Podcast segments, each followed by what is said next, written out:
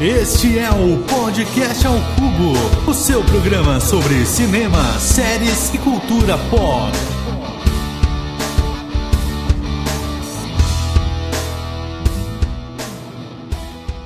Sejam muito bem-vindos, meus queridos cubolinos e cubolinas, a mais um episódio aqui do podcast ao Cubo.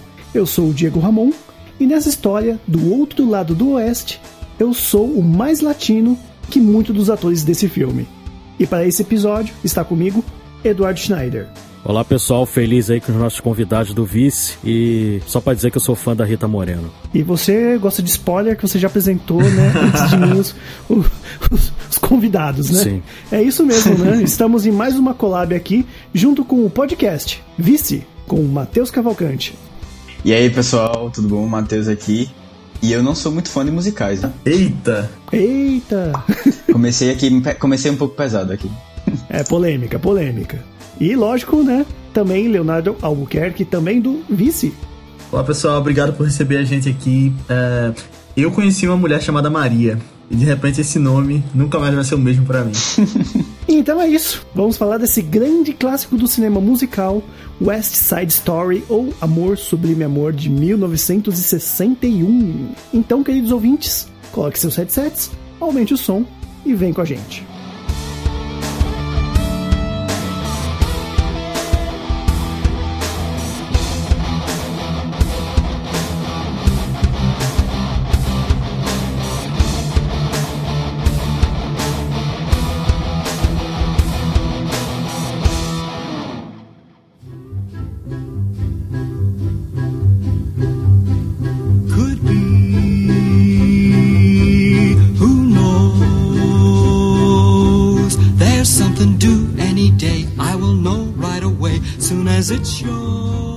Muito bem, queria começar aqui falando um pouco mais sobre os musicais da época, né? Porque bem nessa época teve bastante, até teve bastante, pelo que eu andei lendo na internet, teve bastante influência até de Dançando na Chuva.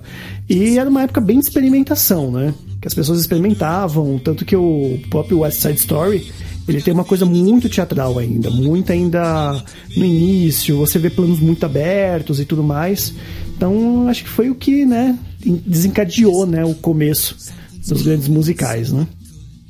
Isso, eu acho que um grande importante que marcou esse início, como você falou, foi o Cantando na Chuva, né? Clássico. E é, acabou lançando uma tendência que veio para ficar em Hollywood naquela época, né, nos anos 50 e 60. É, é, engraçado que Hollywood sempre tem essas grandes tendências, né? Agora a gente tá vendo de super-heróis, mas já teve é, do, dos grandes épicos, como Ben-Hur, o Cleópatra, dos filmes de faroeste, dos filmes noir. E aí essa de musicais foi uma que eu gosto bastante, mas que você tem uma história ali num período que tem muita coisa para assistir. Se você quiser ficar um mês vendo filme, tem, tem para todo gosto. A gente tem, sempre quando fala em musical, a gente tem que sempre lembrar do Gene Kelly e do Fred Astaire, né? Que são os dois principais expoentes aí dos musicais que tem mais sucessos aí na carreira nesse, nesse digamos assim, nesse gênero, né? E interessante quando a gente vier falar do diretor que ele já é um cara que fez musicais aí marcantes na história, né? Ele pode-se dizer que ele tem dois musicais aí entre os, no mínimo entre os dez maiores aí de todos os tempos. É interessante falar, né, que esse, esse filme teve dois diretores, não é? Foi, começou com Jeremy Robbins, né, que ele é até né, dançarino e tudo, ele era bem chato com, com a, com, a, questão do filme, ele ficava voltando várias vezes e tal, e acabou estourando o orçamento. E aí o, a MGM provavelmente, né, contratou outro diretor depois, quando ele, né, deu bola fora, né, basicamente, né? E aí chamou o Robert Wise. O Robert Wise que também fez o Noviça Rebelde, né, que é um dos, considerado aí um dos maiores clássicos aí do cinema, não só de musicais, mas do cinema em geral. E como o Diego estava como o Diego tava falando, o o filme ele custou seis, em torno aí de 6 milhões de dólares e ele arrecadou 44 milhões. Então foi um filme bem sucedido. É, a MGM, que vinha meio mal das pernas ali no final dos anos 50, ela deu duas estilingadas boas aí com o Ben-Hur e depois com, com West Side Story, ganhando aí 21 Oscars somando os dois filmes. Então foram grandes sucessos aí que sal, meio que salvaram a MGM. Né? Só comentar uma coisa que o Diego tinha falado sobre ser mais teatral. E eu, eu gosto muito dessa, é, disso no filme, eu acho que é um dos pontos altos. E realmente, assim, você vê que ele pega muito na coreografia, ele pega muito no, é, no cenário e tal. E, assim, é realmente, eu acho que isso aí é um, um, um diferencial muito grande. Inclusive, eu acho, eu acho, eu não sei se vocês concordam, mas eu acho muito melhor do que o próprio Cantando na Chuva. Eu acho mais esse filme mais interessante como musical. Hum. É, a gente ainda vai falar um pouco mais, né? Já que a gente tá dando mais a nossa opinião, então vamos direto para a opinião pessoal de cada um. Vou começar com os nossos convidados, com Matheus, depois Leonardo, Eduardo e eu fico por último. Eu, como eu falei, eu curti muito o filme. Eu não sou muito fã de musicais, mas e não conheço tanto assim, mas esse, esse filme para mim foi muito interessante. Primeiro que eu acho que eu não, não tinha visto nenhum que fosse tão forte assim a, as coreografias. E isso para mim foi um ponto alto. Tanto que elas representam até um pouco é, mais do que só, né, só a dança em si. Ela, elas estão ali para contar uma história. Então, é, é, quando o pessoal ali tá lutando, em vez de eles estarem lutando de, de verdade, eles estão dançando. E aí, quando você tem aquela cena da. Quando a Anitta chega pra falar pra Tony o que Maria tinha comentado, ela é. é ela praticamente passa por um abuso é, sexual ali com o pessoal naquela história toda, beirando assim a um, a um, não sei se estupro, mas é, ela ali é abusada sexualmente, né, pelo pessoal. Mas eles não mostram isso de maneira, é, assim, eles, como é que eu falo? Explícita isso. Eles mostram dançando. Isso aí eu achei muito, muito interessante, eles usarem a dança mais só do que para uma coisa é, visual, sabe? para contar a história. E fora, que, fora isso, eu acho que o filme ele traz uma pegada meio até um pouco, não sei se psicodélica, mas é, todas aquelas transições, né, meio fora da caixinha, até o próprio começo mesmo, que ele é, é só, só com uma imagem, né, mas mudando as cores, assim, me pegou bem de surpresa essas coisas. Eu acho que é um, um, um, um filme, assim, muito interessante. É, gostei muito. Ele emula muito uma linguagem que eu acho que ele tentou trazer do teatro, né? É, tem uma cena do, do baile e fica tudo desfocado, menos os dois personagens principais, né? Você vê meio psicodélico, como tu falou. Mas eu acho que ali ele tá querendo emular, por exemplo, meio que seria uma iluminação de teatro. Gostei bastante disso. É bem teatral. É, bem teatral, aquela coisa uh, do, das próprias coreografias, né? Isso que tu falou de passar uma coisa pela dança. É muito de teatro, né? E eu acho muito legal no começo do filme, e nele como um todo, como ele coloca as brigas de gangues, por exemplo, né? Sem, sem muita violência, mas você vendo aquilo sendo passado com a dança. Você consegue entender muito bem a dinâmica do, do que tá acontecendo ali, daquela briga dos Jets contra os Sharks. É, parece é, nome de time de futebol americano, mas. Total, total. Mas é muito bem feito. E assim, eu particularmente gosto muito de musicais, como eu tinha falado. Um dos meus filmes favoritos dos últimos anos foi La La Land, que é um retorno a esses musicais clássicos. E eu gosto muito desses musicais modernos, que é o caso desse, né? Que se passa na época que tá acontecendo, ele trata de temas atuais. E eu acho ele muito bem feito. Eu fico uh, muito feliz com o reconhecimento dele na época. Uh, soltar um spoiler aqui que a gente vai falar no episódio, mas ele é um filme que vai ganhar um remake esse ano pelo Steven Spielberg e eu tô bastante ansioso para assistir e ver o que, é que vai ter sido mudado nele. Certo, e você, o Eduardo, já que você é o cara que mais tem a dizer sobre esse filme? É proposital o filme ser bem teatral, né? Que ele é baseado numa peça da Broadway de 57. Então, é engraçado que os atores principais, eles não eram os mascotados para fazer o filme. Os mascotados eram Elvis Presley e a e a Audrey Hepburn. Só que a Audrey Hepburn não, ela não pôde fazer porque ela estava grávida na época. Então ela não pôde aceitar o papel, aí escolheram o Richard Beimer e a Natalie Wood, né? E eu digo que eu acho que ficaria melhor é. que os dois. A Natalie Wood é bem conhecida pelo Juventude Transviada, né? Que é um filme aí também, um clássico do, do cinema aí com James Dean. E é bem lembrado aí por, por todo mundo. Então o filme agora tem algumas coisas que me incomodam no filme. Por exemplo, e isso acontece até nos dias de hoje. Quando vai retratar latino, aquele tom alaranjado. Isso me incomoda demais, cara. Isso me incomoda demais. E eu andei lendo sobre os bastidores do, do filme. É, eles fizeram uma um, tipo uma rixa entre os dois grupos. E então o grupo do dos Jets, eles, eles recebiam o roteiro todo arrumadinho, eles tinham set, o, o camarim deles ficava próximo do set, e em compensação o, os Sharks eles eram é, meio que isolados, o roteiro ele vinha meio bagunçado, então eles criaram uma rivalidade ali proposital entre os dois grupos para poder transparecer durante o, durante as cenas, né? E outra coisa que me incomoda também é a pouca escalação de, de atores latinos mesmo. Eles, alguns são até meio quase que pintados ali para ficarem parecendo latinos. É, com exceção aí principal da, da Rita Moreno, né? Que para mim é o principal destaque desse filme. Mas inclusive o ator de um dos principais, né? Que é o Bernardo.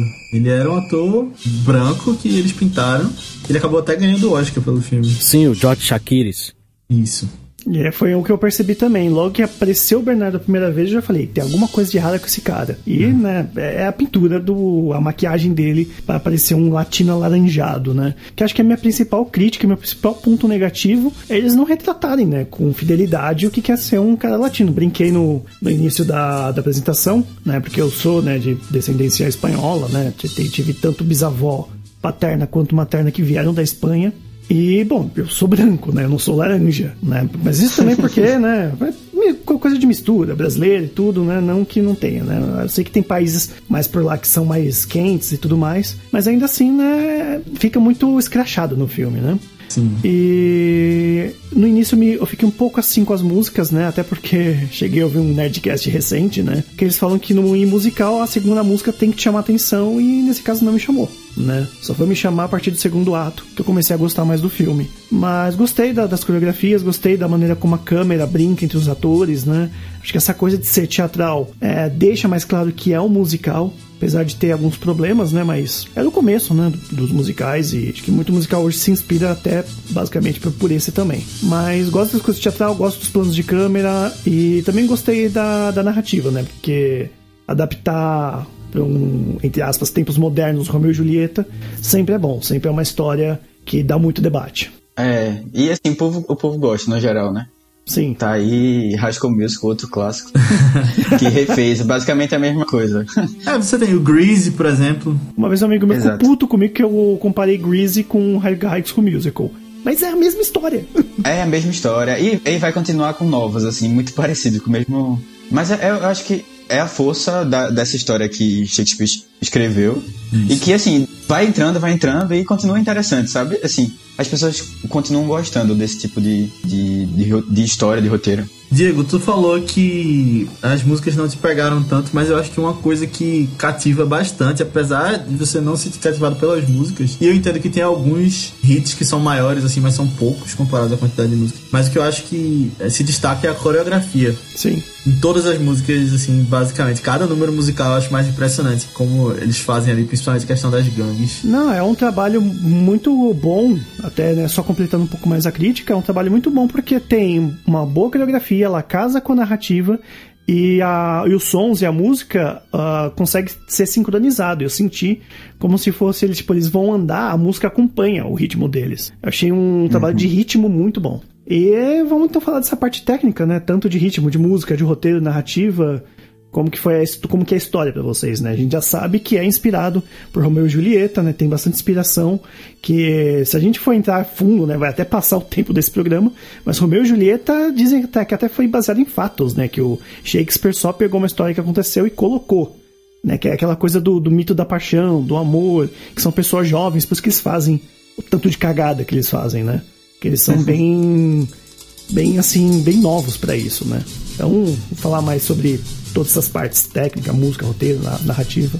É, a música ela é feita por um cara também que é bem renomado aí na história do cinema, que é o Leonard Bernstein. Ele fez a, a trilha também do Sindicato de Ladrões, que é também um dos meus filmes favoritos aí do Elia Kazan, com o Marlon Brando dando um show no filme. Então, é, o Diego falou que as músicas não, não, cativaram tanto no início, eu já, já penso um pouco diferente. Eu gosto muito das músicas desse filme. Para mim é, é um ponto alto aí do, da, da história desse filme são as músicas. É, eu, eu concordo mais com o Diego. Eu geralmente. É porque eu acho que. É, essas músicas que contam muita história, né? Porque você ali tá. É um diálogo musicado. Eu geralmente não fico muito empolgado, assim. É difícil ter um que realmente. Ele preze mais pela. Ah, não sei, por, tra por trazer uma música realmente. Um, assim, que eu, que eu escutaria. É, como o Hamilton a gente assistiu recentemente, ele é, um, é muito pop. E falamos lá no Vice, já fazendo o jabá aqui, quem quiser ouvir sobre Hamilton. Mas assim, é, eu, eu concordo mais com o Diego é, nessa questão, né? Dele não serem músicas que eu ouviria assim fora, sabe? é interessante pra você ver a história, mas eu não, eu não gostei tanto, não, não, foi, não me pegou. Eu acho que as outras partes são, são bem, mais, bem mais interessantes. É, o negócio que é assim, que tipo, musical não me pega tanto. Eu gosto das músicas, acho legal, mas pra história me pegar, tem que ser uma história assim densa, ou até engraçada no caso, né? Tanto que eu posso até falar de um Despertar da Primavera, que eu ainda não vi nem li a peça como, como um todo, mas me chama a atenção por ser uma coisa bem, bem juventude, é, dramalhão, tem tema de, de depressão no meio, essas coisas me pegam mais, assim, quando tem um trabalho de ator maior. Quando é só um musical assim, não tem. Até que tem um trabalho de ator bom né, nesse filme, né? Natalie Woods ela dá um show na cena final quando o Tony morre, né? Sim, sim. achei incrível, tanto que eu até notei a frase dela final que para mim fala tudo que tem hoje também sobre preconceito. E, e, tipo, então eu sou mais assim pra essa coisa de, de drama mesmo, né? Drama, ou então que seja realmente uma comédia de, de rasgar.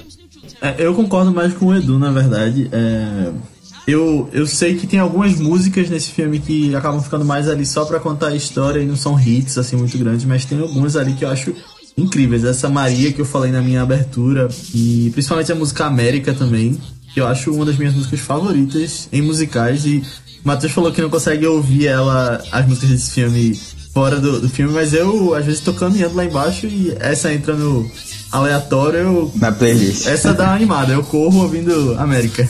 É, e a América, ela, nos anos 90, ali no, no meados 94, 95, ela voltou aí às paradas de sucesso. É, eu não sei se o Diego vai lembrar, mas o CD dos Três Tenores com o Luciano Pavarotti, o José Carreiras e o Plácido Domingo fez muito sucesso. E uma das músicas que eles cantavam era o, o América, então meio que estourou novamente é, em 94. Por favor, né, Eduardo? Em 94 eu tinha 4 anos, pô. 94 você tinha 4 anos? Essa conta não tá batendo aí, não. Ué? E essa música também tocou recentemente e eu gostei quando vi nos créditos do filme Vice. Não é o nosso filme ainda, mas é o, o Vice do Dick Cheney, lá dirigido pelo Adam McKay, que faz uma crítica toda a, aos Estados Unidos em guerras e tudo mais. E aí ele coloca justamente essa, essa música nos créditos. Achei perfeito também, o jeito como ela é usada.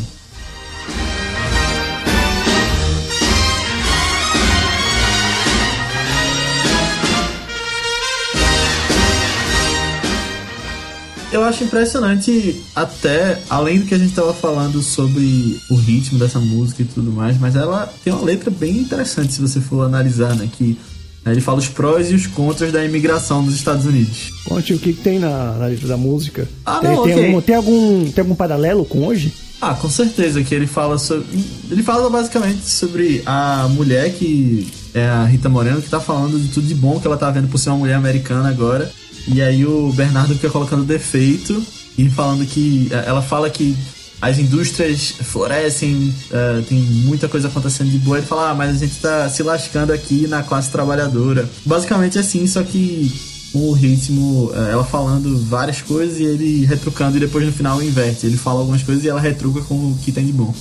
É, isso descreve. Isso é perfeito. Essa música é muito atual nos nossos dias porque o que a gente vê é isso mesmo, os latinos ali, os porto-riquenhos, os mexicanos, brasileiros, cubanos, eles ficam muito com os serviços subalternos. Então essa coisa de ah, América, tudo mais, mas é porque a moeda deles vale mais do que a dos outros países. Mas se você for ver, as pessoas normalmente só conseguem trabalhar em, em serviços subalternos, cara.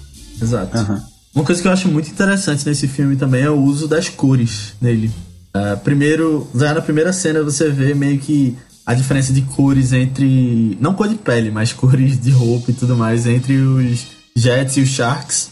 Você tem aquela cena do baile, por exemplo, que os Sharks estão todos usando roxo e os Jets estão usando justamente a cor que é o contrário, que é o amarelo, né? E aí você vê um destaque grande para a Maria, que é a única que tá de branco, e ela fala antes de ir pra, pra festa que ela vai ser a única de branco lá. ela realmente é. Eu fiquei olhando para as outras mulheres e pros outros caras, não tinha ninguém de branco.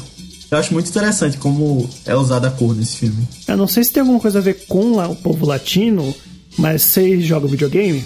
Jogo. Não, não sou um gamer. Já jogou o GTA San Andreas? Já, claro.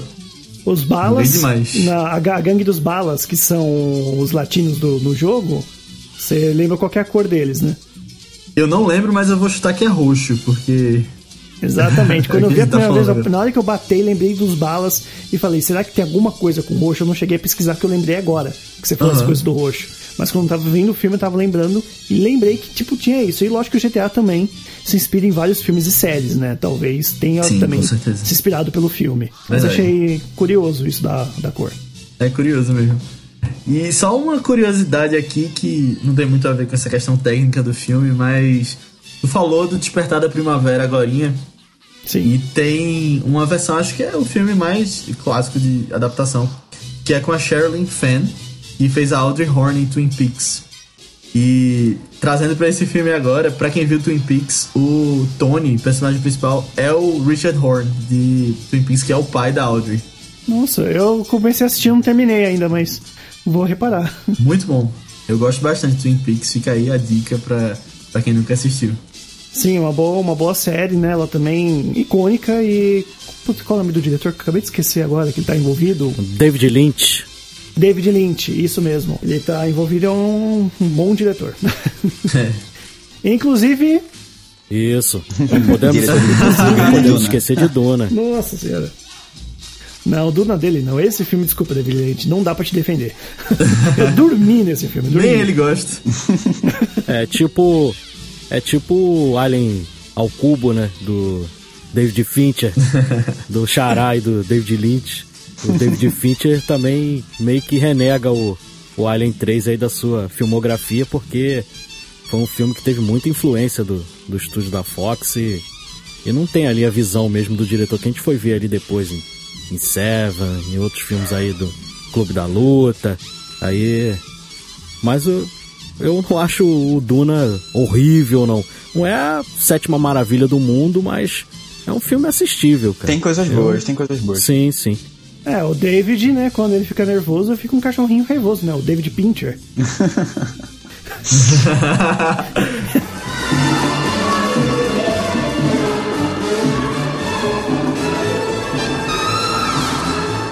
Eles tiveram um trabalho muito bom, assim, né, de, de coreografia, e eu fiquei impressionado porque, geralmente, eu acho, né, assim, né, a indústria, ela prefere escolher as pessoas muito pelo, pela aparência delas. E nesse filme eu senti que o filme escolheu as pessoas pe- por serem realmente talentosas ali, né. Só tinha gente feia.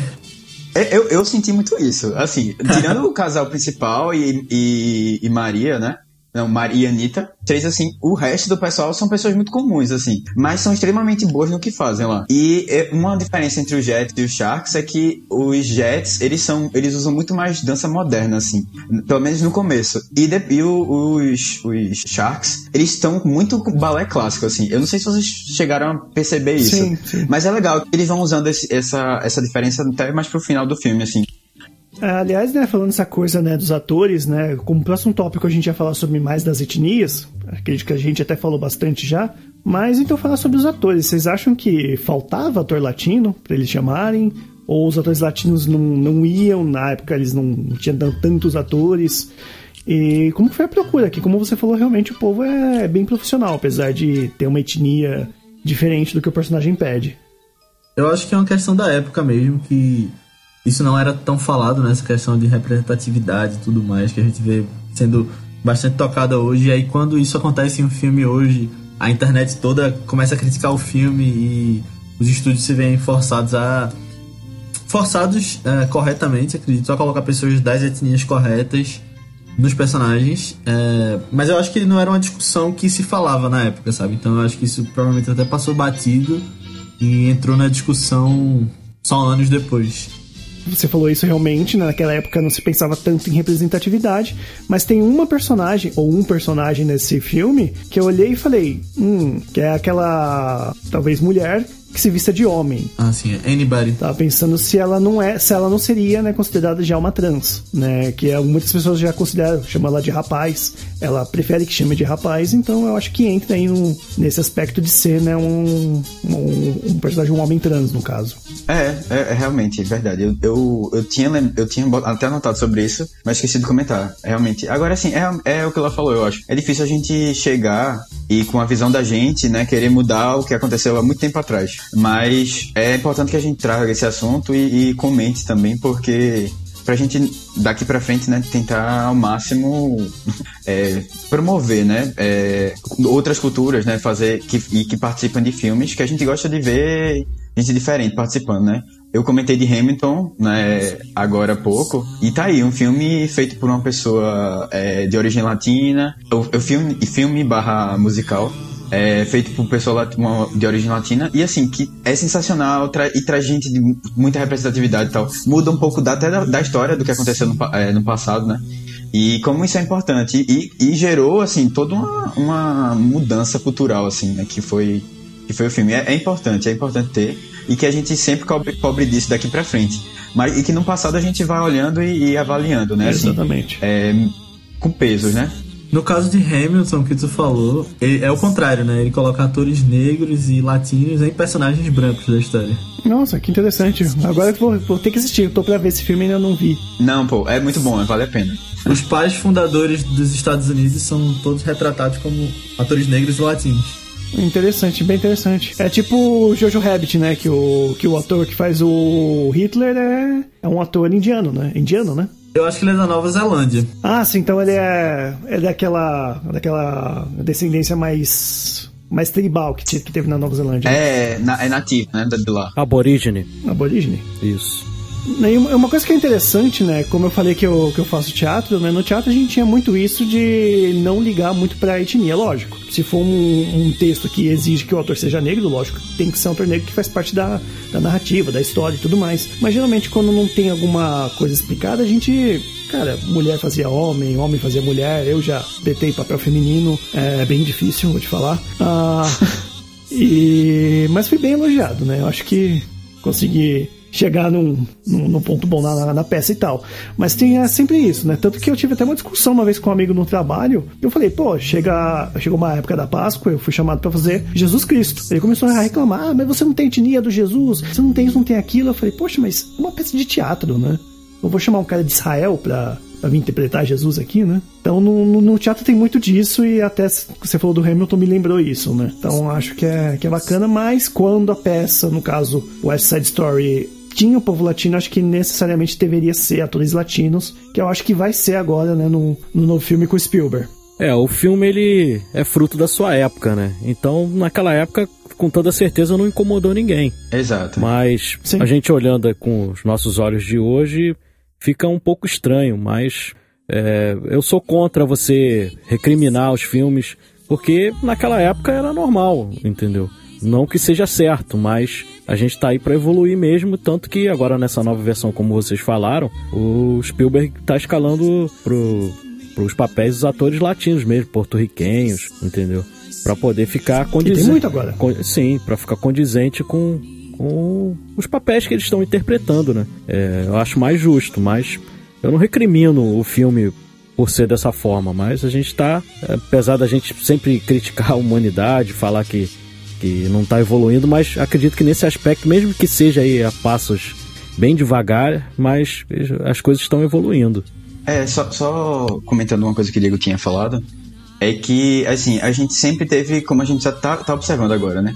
Atores brancos que tiveram a oportunidade de fazer todos os tipos de papéis. E pessoas de outras etnias é, não conseguiam fazer isso, né? Eu acho que a gente tá chegando num momento em que isso tá, vai se tornar igual e aí, é, depois disso, eu acho que vai ser mais, mais fácil é, as pessoas fazerem todo o tipo de papel que conseguirem se todo mundo tem a mesma oportunidade, sabe? Sim, sim. Eu acho que é o. É, né, eu acho que o que eu tava querendo comentar era isso.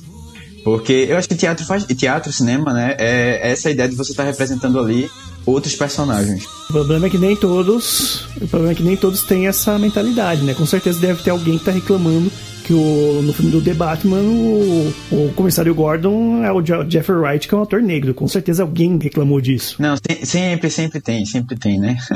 Complicado. Mas a gente tá aí pra melhorar. Sim, exatamente. O cara é ótimo ator, tenho certeza que vai fazer um ótimo comissário. É. Isso. A gente tava falando de Hamilton agora, mas é, vou trazer até mais uma outra curiosidade com relação ao West Side Story, que pra atriz da Anitta nesse remake, o Steven Spielberg escalou uma mulher que tá em Hamilton nessa versão gravada. É a Ariana DeBose, ela faz uma das figurantes atrás. Você tem alguns figurantes que são constantes na peça, que ficam aparecendo durante a história, e aí ela é uma delas. É uma atriz negra, não sei a descendência dela, talvez seja de Porto Rico, porque os personagens de West Side Story são de lá, mas achei interessante isso, e a gente falando aqui de Hamilton, muito, né? Sim, não, ótimo, Uma... ótima curiosidade. É. o interessante é que a Rita Moreno vai fazer uma participação na, nessa nova versão. Vai, eu vi também. Nossa. Vai ser, vai ser legal. Eu tava vendo as fotos da produção e a minha aposta é que a Rita Moreno vai fazer um personagem tipo Doc nesse filme. Eu acho, inclusive, que ela pode trazer uma galera jovem que conhece ela da série One Day at a Time pra assistir. E... Mas eu acho que vai ser, porque você vê umas fotos da produção que tem no IMDB, nesse site, e mostra ela dentro de um lugar fechado, meio que com uma vitrine pra rua, assim, Steven Spielberg dirigindo ela. Aí a minha aposta é que ela vai ser tipo Doc. E uma coisa que eu achei curiosa é que recebeu quase todos os prêmios no Oscar, né? Não sei se todos, todos em si, né? Mas vários, eu acho que só não recebeu de melhor roteiro adaptado, né? Como que, que como que era a época do Oscar, né? Você que é o mais velho da casa aqui, o tio Eduardo. Você chegou a ver esse Oscar, não, né? Não, cara, eu sou de 76, aí você também tá apelando. Eu sou de 76. ele não ganhou, o único Oscar que ele não ganhou foi, foi roteiro adaptado mesmo. E agora o interessante é que naquela época alguns prêmios eram tinham distinções entre o filme é, colorizado e o filme ainda em preto e branco. Então tinham premiações, eles meio que dividiam as premiações. Então, como já é um filme já é, em cores, né, um filme rodado em 70 milímetros também, é, ele levou aí, foi concorrendo, como você bem lembrou, ele concorreu a 11 Oscars e levou 10. E por causa de um Oscar, ele não entrou na, naquele clubinho de filmes que ganharam 11 Oscars, né? Que é O Senhor dos Anéis, Ben-Hur e Titanic. Cara, coitado. Eu ia perguntar isso agora, eu ia perguntar isso agora, porque falou, pô, 10? 10, exatamente. Um só, um só. Um só. Inclusive, é, tu falou do roteiro adaptado, mas eu acho interessante porque é uma tendência. Os musicais não, não ganham tanto. Os musicais não ganham tanto Oscar de roteiro. O La La Land não ganhou. É, Os Miseráveis, que foi o outro grande musical da última década. Ele nem concorreu a roteiro adaptado no ano dele. Eu não sei o que, que, que, que a academia tem com isso, mas eu não sei se eles veem que o roteiro de um musical não é tão fidedigno assim, não sei porquê, mas tem essa, essa estatística aí com musicais não, não serem premiados com roteiro. É, exatamente. E, bom, a gente ir finalizando, vamos só concluir então o que, que a gente tira de tudo isso, como que foi essa, esse filme, como que foi assistir, porque para mim, eu nunca tinha visto esse filme, foi uma experiência interessante. Até aí, pra, por ter assistido no Telecine Play, que foi o único lugar que eu consegui encontrar o filme, porque a dona Amazon não está disponível esse filme no Brasil, então a Telecine, por eu ter né, um canal de TV a cabo, né, consegui ter acesso e apresentou esse filme, é, até um ótimo serviço, né? Então, como foi para vocês, assim, esse filme rever ou ver pela primeira vez também? Então, eu, foi a primeira vez que eu vi o filme e eu, acho que duas coisas que eu queria comentar. Eu achei o filme muito engraçado. Eu não sei se é, a dinâmica, assim, é um filme muito diferente, né, do que a gente tá acostumado a ver. Ritmo, né? Mas. É, de ritmo, de tudo. E, e assim, tem uma a cena de dança, né, no, no baile. É, quando ele. O, o locutor lá do, do baile, ele pede pra o pessoal fazendo círculos, assim, né? Me lembrou muito escola, época que eu era muito criança, assim, que fazia aquelas dancinhas na escola e tal. E aí, ah, não, faça um círculo de meninas dentro, né? E o de meninos fora. E eu ficava observando, assim, que, que, que aleatório, assim, que, que resenha. É, e uma outra coisa que eu pensei é. Logo no começo, você vê como a polícia ela trata o pessoal lá. E eu fiz muito uma comparação com Faça a Coisa Certa. Primeiro que o clima é muito parecido, né? As cores, muito quente, todo mundo suado assim no filme todo, mas é, essa é abordagem da polícia, como ela é diferente, né? Com o pessoal negro, com o pessoal branco e assim, latino ali naquela hora. Mas é, é, é eu fiquei muito reflexivo, até porque é um momento, é um assunto muito atual, né? De ele fala assim, não, a gente vai conversar, a gente tá conversando aqui, é, espero que vocês não façam isso de novo. É, em nenhum momento tem uma agressividade assim exagerada da polícia. Eu não sei, eu, eu, eu acho que é uma coisa também pra gente poder levar daqui de pra frente, né? Fazer essa comparação. E a gente vê que ainda hoje é problemático. É, eu só vou só completar o que você falou com o texto final da, da Maria, que eu achei bem fiel com o que está acontecendo hoje, né? Que ela fala assim: todos vocês, vocês todos o mataram. E meu irmão, e o Riff, mas não com balas e revólveres, com ódio. Eu também posso matar, que agora eu sinto ódio. Que eu acho que ódio é realmente uma palavra que que acho que casa com essa coisa do preconceito e as pessoas têm muito ódio e até hoje isso não muda, né? Pois é. Inclusive vai ser bastante pertinente ver essa história sendo contada hoje, né? Sim. Se essa mensagem for retratada também é, para tudo que está acontecendo hoje, o ódio está muito presente na nossa sociedade, né? E de poucos anos para cá isso aumentou exponencialmente. Minha visão para o futuro é bem otimista, espero que isso melhore, mas o presente a gente vê esse ódio muito grande. É, eu acho, eu acho que na verdade, Léo, talvez ele, ele esteja chamando mais atenção. Não que ele necessariamente cresceu, sabe? Mas a gente tá dando mais atenção porque a gente tá achando inadmissível esse tipo de coisa. Eu acho que cresceu porque pessoas que destilam esse ódio chegaram a posições de liderança tudo mais, e elas influenciam muita gente. É, sim. é uma coisa que eu acho muito interessante nesse filme, que claramente é, é baseado em Romeu e Julieta, né? E você conseguir trazer uma discussão que a obra do Shakespeare não traz, que é essa essa coisa racial, essa coisa de imigração, entendeu? Eu achei muito interessante isso. Agora, eu assisti esse filme a primeira vez, eu era adolescente, então a visão de assistir hoje foi bem diferente daquela época. Justamente essa coisa de dos atores não serem porto-riquenhos naquela época também para mim passou batido, não, não me incomodou em nada. Hoje já vendo já me salta aos olhos. E uma outra coisa que me incomoda no filme é alguma aquela cena ali que quando morre o, o Bernardo e o, o Tony vai falar com a, com a Maria, eu acho aquilo muito inverossímil de ele vai contar que matou o irmão dela e ela receber numa boa. Ela acabou de conhecer o rapaz, ele, ela não tem tanto, ela não tem tanto conhecimento do, da vida dele e ela não se revoltou, não tem uma revolta ali. Qualquer pessoa em sã consciência, alguém vem me contar, por mais que eu ame a outra pessoa, se ela matou o meu irmão, poxa, eu não vou receber da forma é,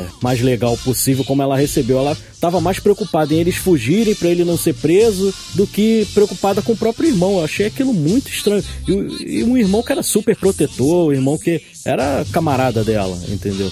Verdade. Uhum. Eu entendo que isso você tenha falado e, e concordo, tô eu, eu plena tá bem certo sobre isso, mas isso também acontece com a obra do Shakespeare, né? O próprio Romeu também mata, só que acho que ele mata o primo dela, é, lógico que não chega a ser igual o irmão tal, mas é familiar, e ela também é meio daquele jeito, ela sente mas ao mesmo tempo ela também não culpa o Romeu. Mas, pelo que eu tava lembrando hoje que eu vi o filme, ela chega a meio que dar um, um, um, um socos no peito do, do Tony e, fala, gritar que ele é assassino. Depois que ela meio que abraça e meio que, entre aspas, entende ele. Né? Acho que ainda assim, diferente do Romeu e Julieta, ela faz isso. É, mesmo assim, eu, eu fiquei com a mesma impressão de Eduardo. Sim, sim. É muito. É, é, é até estranho, né? Você vê assim, ela super tranquila, assim, no final dormindo com ele na cama lá, como se nada tivesse acontecendo, acordou tranquila. E aí você vê o, o, o desespero depois é, da própria Anitta. e aí é, é, você vê uma coisa mais parecida com a realidade. E no final é que ela realmente fica muito emocionada e, e triste com toda a história. Muito, é, muito mais pela morte do, do Tony, né? Certo, certíssimo. Então, nosso tempo está urgindo aqui já. Antes de terminar, eu posso só fazer um adendo aí à sessão Nelson Rubens sobre a vida da Natalie Wood, a atriz principal do filme. Diga. Ela é uma atriz que morreu, vocês sabem, ela morreu bem jovem. Ela morreu com 43 anos. E a morte dela até hoje ainda não, não foi solucionada. Inclusive, teve até uma série agora há pouco tempo na HBO falando sobre é, como que foi essa situação da morte dela. Ela era casada com Robert Wagner. É, talvez vocês não lembrem, porque é uma coisa mais dos anos 80. Ele fazia uma série chamada Casal 20, que era uma série muito famosa. Vocês viram Austin Powers? Sim. Sim. Não, não.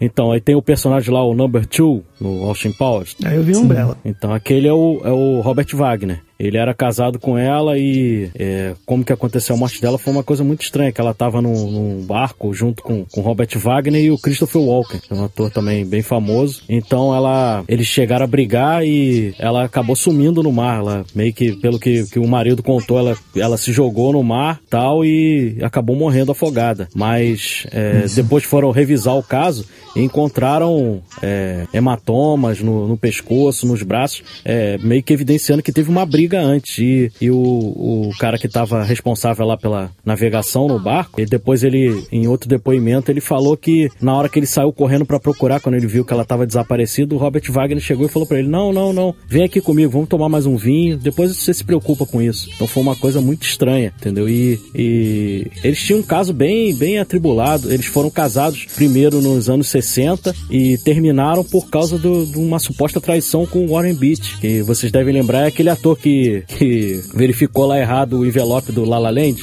lembra? Ah, então, sim, ele, sim. ele é um ator bem famoso, né? E, e ele foi Uhum. é, tem uma, uma suposta relação aí com a Natalie Wood, aí o Robert Wagner se separou dela e eles acabaram se casando de novo no- na década de 70 e ficaram até juntos até a morte dela.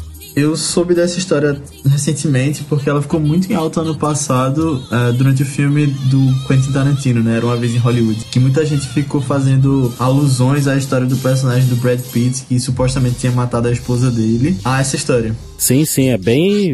é- é- é- com certeza a referência é essa. Entendeu? De- desse caso do Robert Wagner e da Natalie Wood. Então, depois da nossa sessão notícias, né, de sabendo mais curiosidades, a gente agora então vai finalizando por aqui. Antes de, de acabar com tudo, né, a gente vai só ao jabá do Vice, onde a gente encontra vocês, redes sociais, e-mails, como que faz pra ouvir e conversar com vocês. Então, pessoal, a gente tem um podcast, assim como o pessoal aqui do Cubo, que é o Vice. O Vice, depende da sua entonação. Mas você pode pesquisar com ou sem interrogação no final. É, a gente tá em todas as plataformas de podcast, só procurar por Vice. Nós falamos sempre sobre um filme a cada semana. Inclusive, nós fizemos um episódio com o Eduardo daqui sobre Ben-Hur recentemente. E você pode escutar lá. E pra encontrar a gente nas redes sociais é só procurar por ViceBR. Ainda não tem o US ou nenhum outro país, mas procurando por ViceBR já garante que é a versão brasileira do Vice, né? Você também pode encontrar a gente no Telegram, que a gente tem um grupo lá que o Eduardo faz parte, bem movimentado, que a gente tá discutindo cinema todos os dias. E é também procurando ViceBR no Telegram. E aí você entra e conversa com a gente por lá. Diego tá convidado. É, Diego não tá lá ainda, mas já convidamos pra entrar no grupo. Beleza. Então, gostaria de agradecer aqui a participação de vocês. A gente que agradece. Que venha mais e mais collabs, né? Pra gente fazer falar sobre muito mais coisas. Tanto um de nós lá, quanto um de vocês também aqui, ou dois ou três. A gente vê aí com o tempo pra continuar, que com certeza foi um papo muito bom e que a gente tem que fazer mais vezes. Com certeza. Brigadão também pelo, pelo convite, a gente gostou bastante. Nada, a gente que agradece. E eu já quero deixar aqui o convite antecipado de quando sair o remake do West Side Story, a gente fazer um podcast lá no, no Vice. Ok, beleza. E só aquela coisa de praxe, né? Não esqueça de seguir a gente nas redes sociais. Todas elas, Twitter, Facebook, Instagram, é arroba podcast ao cubo, né? Também estamos no TikTok, né? A gente também tem TikTok e lança vídeo por lá sempre. Inclusive paguei meu mico já esses dias aí com uma, uma crítica bem legal. E, né, a gente também tem o nosso Lounge Cube no grupo no Telegram. Vocês também já estão convidados para fazer parte desse lounge. Mando para vocês o link depois. Nossa. E qualquer outra informação vai estar aqui tudo o link embaixo na, na descrição do post, né, no nosso blog, podcastacubo.com. Então eu vou ficando por aqui. Falou! Valeu, pessoal.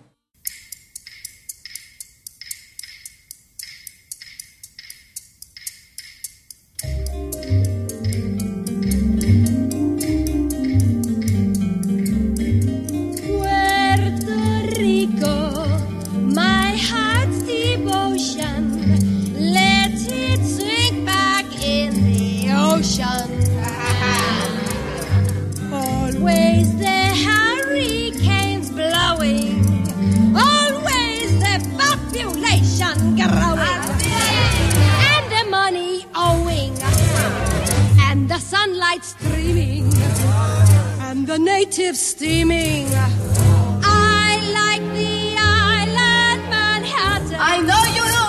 Smoke on your pipe and put Latin. I like to be in America. Okay, by me in America. Everything free in America. For a smoke me in America. Buying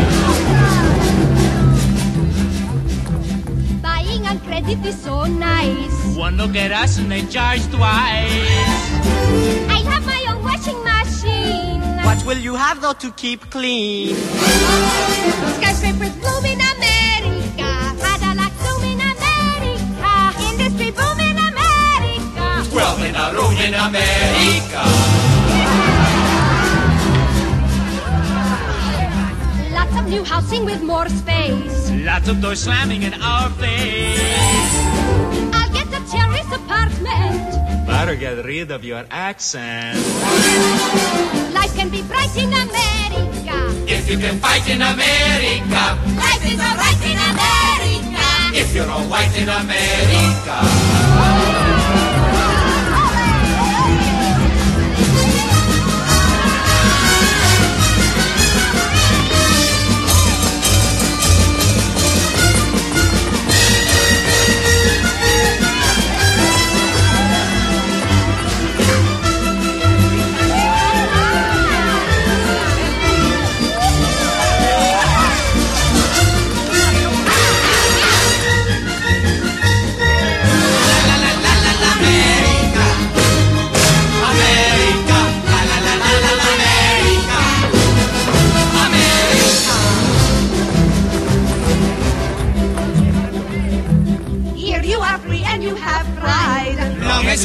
your own side. Free to be anything you choose. Free to wear devils and shine shoes. Everywhere crime in America. Organized crime in America. Terrible time in America. You forget I'm in America. Ah!